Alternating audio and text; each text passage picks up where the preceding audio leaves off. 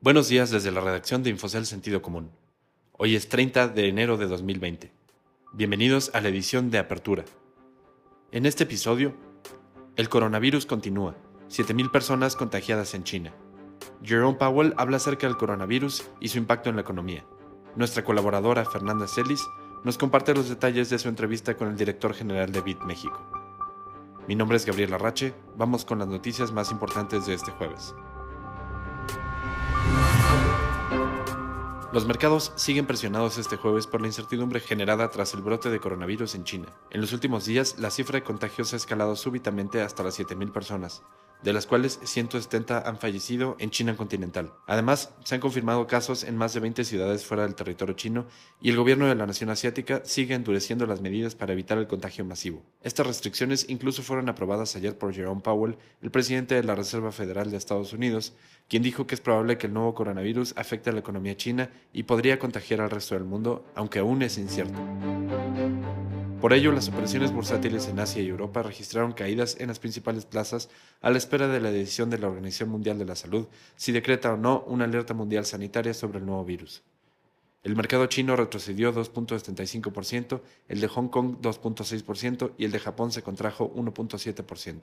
En Wall Street la historia no es tan distinta y los futuros del índice industrial Dow Jones retrocedían 0.61%, los del S&P 500 0.65% y los del Nasdaq caían 0.4%. También atentos a la temporada de reportes trimestrales.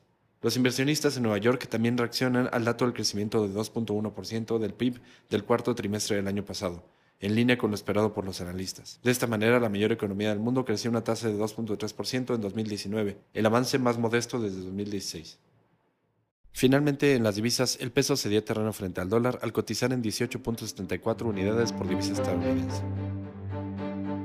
En México, el PIB se contrajo 0.1% en 2019, lo que constituye su primera caída en 10 años. México no pudo sacudirse la debilidad en la parte final del año pasado y terminó, como muchos esperaban, con el peor desempeño en una década, lejos de las expectativas iniciales que había para el primer año de gobierno de Andrés Manuel López Obrador. En la parte final del año, el PIB de México no mostró variación entre el tercer y cuarto trimestre, al tiempo que retrocedió 0.3% en el cuarto trimestre de 2019 frente al mismo periodo del año previo.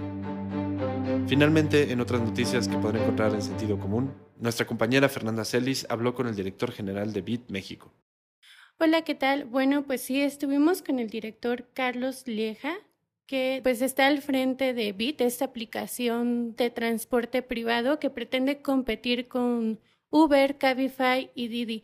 Y pues nos platicó acerca de los planes que tienen para el mercado mexicano, donde pretenden liderar y pues desbancar a Uber, que es el número uno en este segmento. Actualmente, según algunas cifras de, de Competitive Intelligence Unit, pues se encuentran solo con el 1% de participación del mercado, por debajo de Uber, que tiene el 80%, Cabify con el 14%, y entonces es un, es un plan que les va a tomar algunos años, sin embargo, pues es alcanzable debido a que en Perú ya son el número uno y en Colombia tienen eh, la segunda posición del, del mercado de transporte privado.